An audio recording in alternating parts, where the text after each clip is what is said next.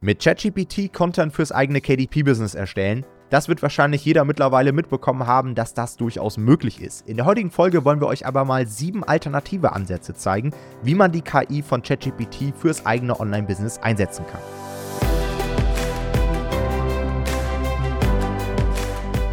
Hallo und herzlich willkommen zu einer neuen Folge des Verlagsniveau Podcasts. Und heute soll es mal wieder um das Thema KI gehen. Denn wir haben mitbekommen, dass viele von euch ChatGPT mittlerweile auch im Einsatz haben, aber vor allen Dingen zur Content-Erstellung. Und dafür ist es absolut geeignet. Wir haben ja auch vor kurzem unseren Live-Workshop dazu gehabt, wo ich wieder ein paar Beispiele gezeigt habe, wie man das gewinnbringend im Kinderbuchmarkt einsetzen kann.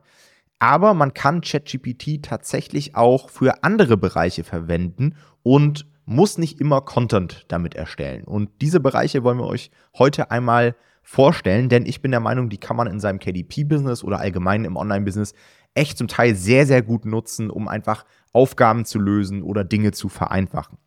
Disclaimer vorweg, ja, wir sind natürlich wie immer keine KI-Pros. Ich weiß, wir haben ja auch Zuhörer, die sich wahrscheinlich viel, viel intensiver mit der Materie auseinandersetzen. Aber unser Hauptbusiness ist einfach Amazon KDP. Das heißt, ich gucke hier und da immer mal rein, was gibt es Neues bei ChatGPT, was gibt es Neues bei Midjourney. Aber es kann durchaus sein, wenn du jetzt hier diese Folge hörst, dass vielleicht schon irgendwelche Updates draus sind, dass es noch krasser ist. Das heißt, verzeih uns das, wenn das nicht 100% up-to-date ist. Und, das sage ich auch nochmal dazu, ChatGPT-Inhalte würde ich persönlich nie eins zu eins veröffentlichen. Ja, also ich würde es immer, egal ob das jetzt bei der Content-Erstellung ist oder bei den Funktionen, die wir euch heute zeigen, ich würde es immer ein bisschen umschreiben oder es einfach nur als Inspiration nehmen und wie gesagt nie eins zu eins veröffentlichen. Ich weiß, das funktioniert zum Teil und es machen auch Leute, aber ihr wisst halt nie, wie da die Rechtsprechung in Zukunft sein wird. Es kann auch sein, dass Amazon einfach irgendwann sagt, wir wollen keine KI-Inhalte und dann ist man halt aufgeschmissen, wenn man sein komplettes Business irgendwie darauf aufgebaut hat. Ja. Okay, und ich würde sagen, wir starten mal mit dem ersten Ansatz und das ist tatsächlich die Rechtschreibprüfung. Habe ich gestern tatsächlich auch nochmal ausprobiert. Ich habe Blogartikel von uns genommen und habe absichtlich Fehler eingebaut und habe einfach mal geguckt, würde ChatGPT diese Fehler erkennen? Und ich habe mehrere Durchläufe gehabt und es wurde jeder einzelne Fehler gefunden. Das heißt, wenn ihr jetzt sagt, hey, ich habe jetzt hier irgendwie einen Beschreibungstext oder ich will einfach mal ein Kapitel von mir überprüfen lassen, ja, ihr habt jetzt irgendwie einen Probetext vom Ghostwriter bekommen, könnt ihr das ganz einfach bei ChatGPT reinposten, einen Prompt verfassen, dass er das einfach mal Korrektur lesen soll. Ich persönlich mache es tatsächlich jetzt immer so, dass ich quasi ChatGPT eine Identität gebe. Ja, das gilt übrigens für alle Ansätze, die wir euch heute zeigen. Also ich würde es immer so machen, dass ich zum Beispiel sage, hey, ChatGPT, agiere jetzt als Korrektor oder als Deutschlehrer oder als nachher auch bei den anderen Funktionen irgendwie als Marketer, als Copywriter, als Übersetzer, was auch immer, dass ihr quasi ChatGPT eine Aufgabe gibt, eine gewisse Expertise und dass ihr dann den eigentlichen Prompt raushaut. Ja, agiere jetzt als Korrektor und überprüfe diesen Text auf Rechtschreibfehler. Dann haut ihr den Text rein und dann funktioniert das extrem gut. Also bei mir hat er, wie gesagt, alle Fehler gefunden. Das ist natürlich ein Stück weit limitiert. Ich weiß gerade aktuell nicht, wie viele Wörter man tatsächlich bei ChatGPT reinkopieren kann. Wahrscheinlich wird es nicht so sein, dass ihr euer komplettes Buch damit korrigieren könnt aber vielleicht einzelne Kapitel nacheinander oder Texte, die ihr irgendwie anderweitig in eurem Business nutzt. Dann eine zweite Sache, die meiner Meinung nach sehr gut funktioniert und die ich tatsächlich auch sehr häufig nutze bei ChatGPT, ist das Erstellen alternativer Formulierungen. Ich weiß nicht, ob du diese Situation kennst, wo du irgendwie für die Außendarstellung in deinem Beschreibungstext, in deiner Ablus-Detailseite, für ein Ad Creative, für eine Ghostwriter-Instruierung oder Instruktion, du willst irgendwas verfassen und du bist mit deinem Satz nicht zufrieden. Das hört sich irgendwie komisch an, was du da gerade geschrieben hast. Und was ich dann häufig mache, ist, dass ich diesen Satz kopiere und ChatGPT sage, hey, hau mir einfach nochmal fünf bessere Versionen davon raus. Und es funktioniert brutal gut. Also ich habe das jetzt tatsächlich schon für Sales Pages genutzt, für Beschreibungstexte, für E-Mails auch. Ich habe letztens so eine formelle E-Mail geschrieben und ich habe schon wieder mitbekommen, ich schreibe wie so ein Sechsklässler zum Teil.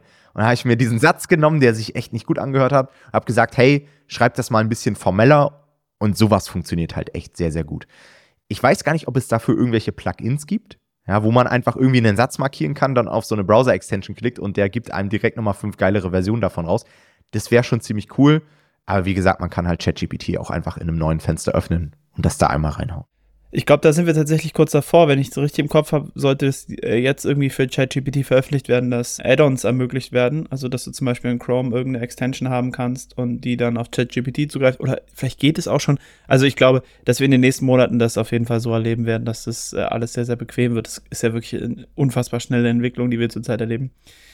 Der nächste Punkt, den ich auch tatsächlich schon selber genutzt habe, und den ich sehr empfehlen kann, ist ähm, die Erstellung von Instruktionen, zum Beispiel für Illustratoren. Also ich weiß nicht, ob ihr das kennt. Wenn ihr im KDP-Business seid, wenn ihr mal ein Kinderbuch gemacht habt, dann habt ihr vielleicht irgendwie eine Geschichte und wollt dafür eine Illustration haben. Jetzt ist dann immer Teil der Aufgabe zum Beispiel, also nicht nur zum Beispiel, ist Teil der Aufgabe zu sagen, wie diese Illustration aussieht. Also ich muss meinen Illustrator natürlich briefen. Ich hatte vorher immer die Vorstellung, dass es eigentlich ganz cool wäre, wenn ich meinem Illustrator einfach irgendwie das Kapitel oder den Textabschnitt schicken könnte und sagen könnte, hey, mache mal eine passende Illustration dazu, weil ich immer mich in meiner Kreativität sehr eingeschränkt fühle und nicht das Gefühl habe, ich könnte da irgendwie was Gutes beisteuern zu. Aber man muss es dann natürlich trotzdem machen, das heißt, dieses Briefing für Illustration machen.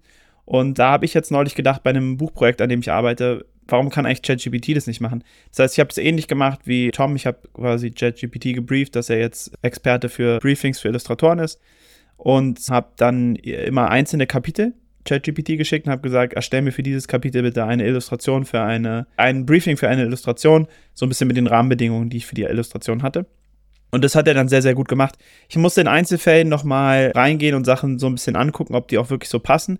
Das heißt, was ich euch empfehlen würde, ist, arbeitet wirklich erstmal an dem initialen Prompt quasi, also an dieser initialen, an dem initialen Auftrag, bis der sehr gut ist bevor ihr dann alle Kapitel da durchjagt. Weil sonst müsst ihr hinten raus zu viel korrigieren. Also im Optimalfall sagt ihm wirklich genau, worauf er achten soll, was wichtig ist. Zum Beispiel, es ist mir erst viel später aufgefallen, in meiner Geschichte gibt es dann mehrere Personen und die haben in unterschiedlichen Kapiteln auch unterschiedliche Anziehsachen an.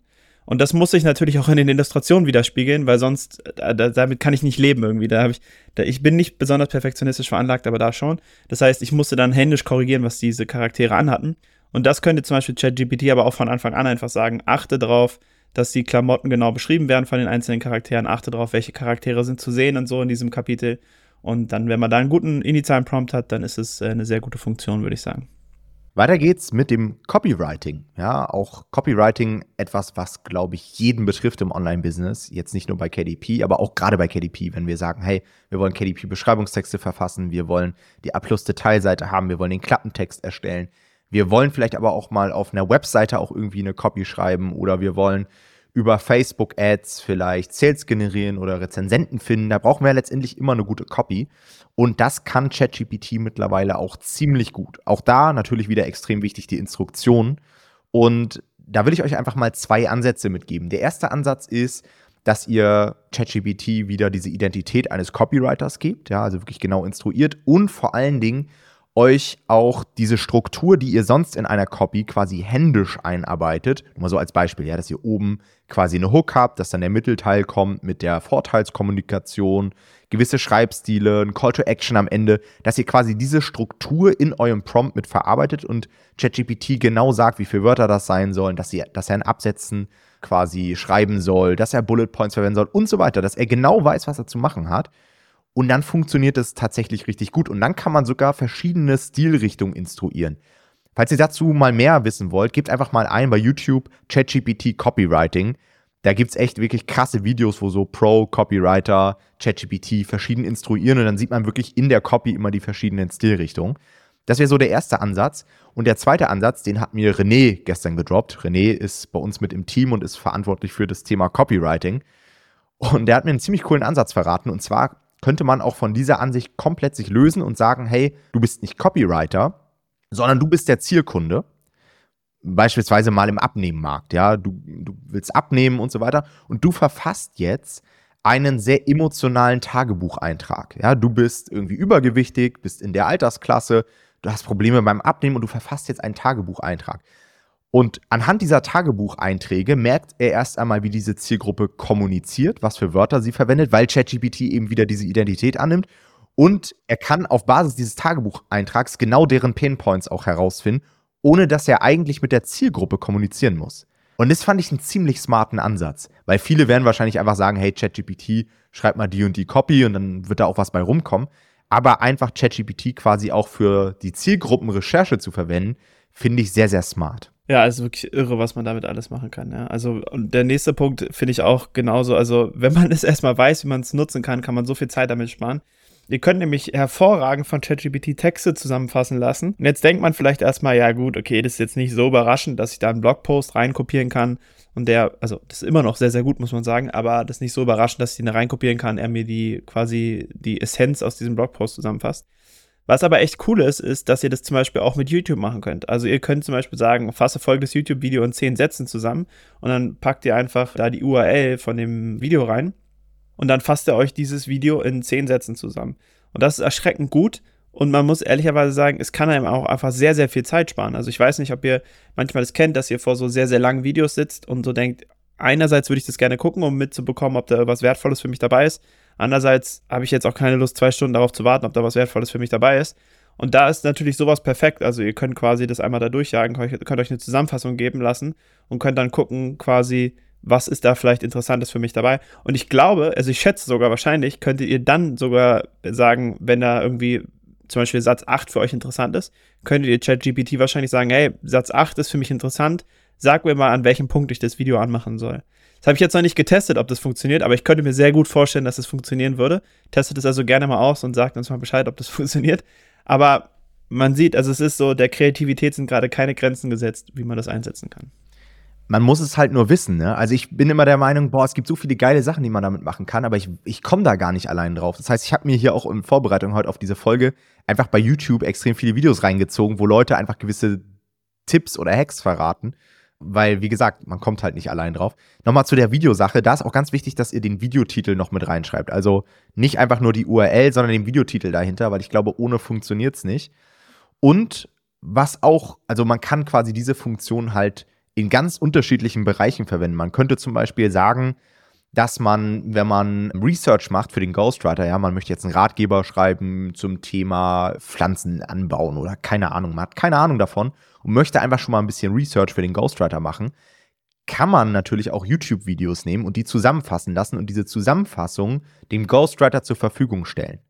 Weil das habe ich früher mal gemacht, dass ich YouTube-Videos rausgesucht habe und mir ist dann aufgefallen, dass der Ghostwriter sich häufig nicht die Mühe gemacht hat, sich die Videos reinzuziehen, sondern er hat da seinen eigenen Research gemacht, was ja. verständlich ist.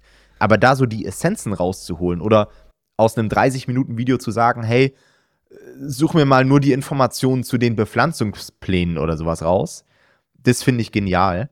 Und auch nochmal eine andere Sache, du hast ja gesagt, man kann sich vielleicht auch so die Minuten rausschmeißen lassen, an denen dann was zu den Bepflanzungsplänen zum Beispiel gesagt wurde. Was ich letztens auch genutzt habe, ist, dass ich eine These im Kopf hatte. Ich kann euch letztendlich auch sagen, was das ist. Zum Beispiel habe ich in dem Kinderbuch-Live-Workshop gesagt, dass, glaube ich, Kinder bis zum achten Lebensjahr irgendwie 100 Bücher oder sowas besitzen. Und ich kannte diesen Fakt. Ich wusste aber nicht mehr, scheiße, wo kam der her? Ich wusste, es existiert eine Studie, ich wusste aber nicht mehr, wie die Studie heißt. Und dann könnt ihr wirklich ChatGPT fragen, hey, such mir mal Studien raus, die das und das belegen. Und dann schmeißt er dir halt alles raus mit Link zur Studie und so weiter. Die Links müssen wir ein bisschen aufpassen, da sind gefühlt die Hälfte der Links sind schon abgelaufen, weil die irgendwie aus 2020 sind und so weiter. Also da müsst ihr dann selbst nochmal researchen, aber ich finde es schon ziemlich genial, dass man einfach ChatGPT als auch brutal gut als Research-Tool einfach mittlerweile nutzen kann. Natürlich immer aufpassen, ja, sagen wir auch dazu, da ist auch öfter mal Bullshit mit dabei und man sollte das immer alles nochmal prüfen. Aber wie gesagt, einfach drauf zu kommen auf so eine Studie, das ist ja schon mal wertvoll, weil wie soll man sonst eine Studie suchen? Klar, man kann googeln, aber jetzt wirklich diese passenden Informationen dazu finden, das ist halt schwierig. Ist aufwendig. Okay. Der nächste Punkt ist Schreibstile adaptieren. Auch das finde ich eine ziemlich coole Funktion. Vielleicht kennt ihr diesen Pain, man hat irgendwie einen Ghostwriter und der ist entweder sehr langsam oder der springt ab. So, jetzt hat man irgendwie einen halbfertigen Text und denkt sich so, ja gut, jetzt könnte ich ja die andere Hälfte von einem anderen Ghostwriter schreiben lassen aber hat dann so den Pain, ah, aber der, die haben ja unterschiedliche Schreibstile. Das wird sich ja irgendwie beißen, das fällt ja dem Leser auf.